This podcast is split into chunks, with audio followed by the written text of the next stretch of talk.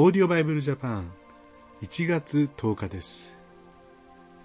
今日も新共同訳聖書から朗読いたします。マタイの福音書8章1節から17節です。ぜひお聞きください。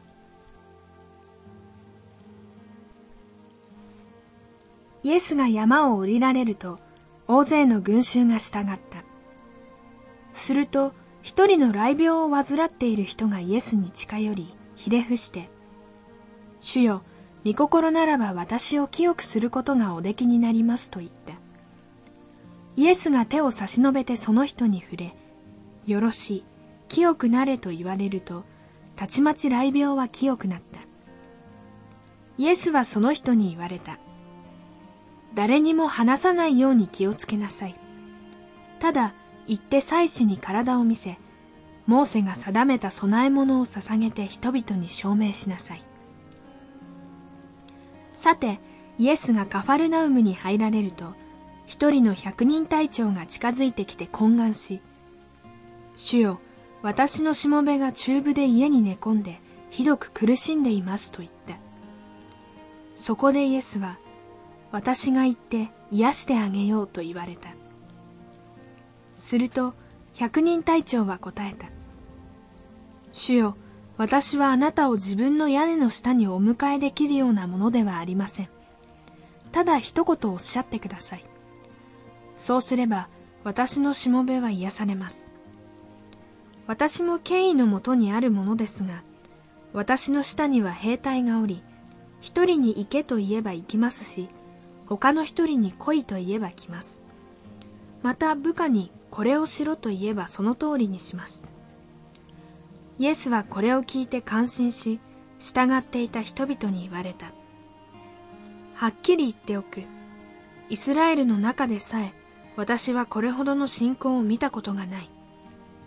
言っておくが、いつか東や西から大勢の人が来て、天の国でアブラハム、イサク、ヤコブと共に宴会の席に着く。だが御国の子らは外の暗闇に追い出される。そこで泣きわめいて歯ぎしりするだろう。そして百人隊長に言われた。帰りなさい。あなたが信じた通りになるように。ちょうどその時しもべの病気は癒された。イエスはペトロの家に行きその姑が熱を出して寝込んでいるのをご覧になった。イエスがその手に触れられると熱は去り姑は起き上がってイエスをもてなした。夕方になると人々は悪霊に取りつかれた者を大勢連れてきた。イエスは言葉で悪霊を追い出し病人を皆癒された。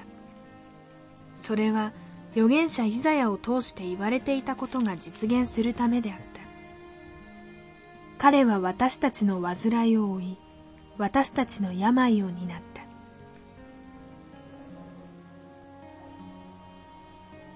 病院に行くとお医者さんが何をこう語ってくれるのか、まあ、どんなアドバイスをしてくれるのかと耳を澄まします、まあ、しかしある時にはそのアドバイスに従わなかったり、まあ、ある時は真剣に従ったりっていうことが患者さんにはあるわけですね。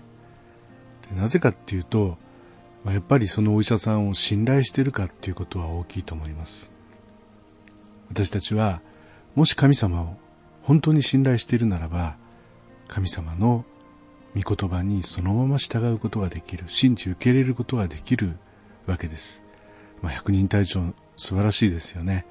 私たちも、まあ、そんな風に御言葉を信頼して受け取って先取りして歩んでいけたら素晴らしいと思います。それではまた明日お会いしましょう。さようなら。このオーディオバイブルジャパンはアメリカのデイリーオーディオバイブルの協力によりメッセージ小暮達也ディレクターティム・ジョンソンでお送りしました。